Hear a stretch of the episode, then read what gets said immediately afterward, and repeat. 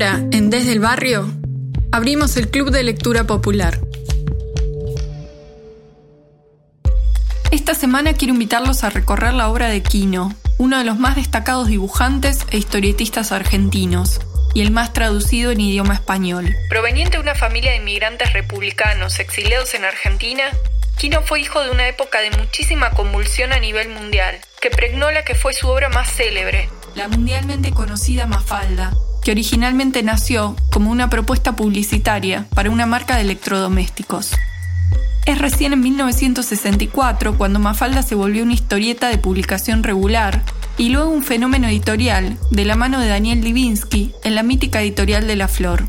Mafalda se publicó durante nueve años, de 1964 a 1973. Fueron los años posteriores a la bomba atómica y la muerte del Che, contemporáneos de la Guerra Fría y la Guerra de Vietnam, la Revolución Femenina y el surgimiento de los Beatles. Y en Argentina, lo que fue la proscripción del peronismo y la sucesión de golpes militares, una inestabilidad institucional muy marcada que lo social fortalecía una clase media pujante, resultado de ese proceso de integración y ascenso social que fue el peronismo. En ese marco, Quino retrató a un grupo de niños en pleno proceso de aprendizaje, creciendo a la luz de los modelos sociales y familiares en boga. Los caracterizaba lo que es común de cualquier chico, lo propio de la infancia, que es cuestionar y desnaturalizar todo. Y esto provocaba un humor muy polisémico, lleno de equívocos y exageraciones, que resultaba también muy crítico. Fue un tipo de humor que no subestimó a los lectores ni a los chicos. De ahí que resultara una entrada a la lectura para muchos de ellos, y de ahí también que permitiera que Mafalda trascienda varias generaciones, como finalmente lo hizo. Kino decidió descontinuar Mafalda en 1973. Este giro le dio la posibilidad de evolucionar en un estilo, ir de ese humanismo moderado de Mafalda a un humor más incisivo, menos gracioso y más explícito, que se tradujo también en un estilo gráfico más audaz y experimental, menos redondeado y cariñoso que el mundo infantil y esperanzador de Mafalda.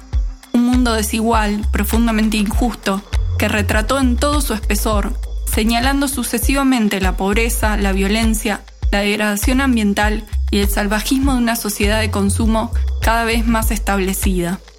Escuchamos a Kino hablar del humor. ¿Para qué sirve el humor? Es una gran pregunta. Sirve para poner en evidencia las cosas absurdas que hacemos los seres humanos. Hacer humor sin que tenga un sentido crítico político no me... No te satisface, no te llena, digamos, ¿no? No. ¿Qué es un buen dibujo? ¿Qué tiene que tener el dibujo para ser bueno?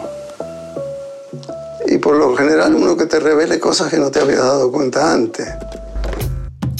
Kino acompañó las causas justas hasta sus últimos días. Su última expresión pública fue una declaración que buscó desvincular la imagen de Mafalda a la del grupo antiabortista con la que se pretendió identificar. Ácido y respetuoso, tímido y genial, la muerte de Quino, días atrás, cristalizó ese sentimiento de adultez, de fin de era, que para muchos representó Mafalda. Un sentir que el propio autor percibió mucho antes. Escuchamos a Quino hablar al respecto.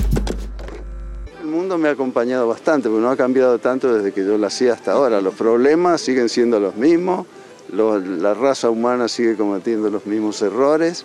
O sea que bueno, está vigente por eso, justamente, no solo mérito mío.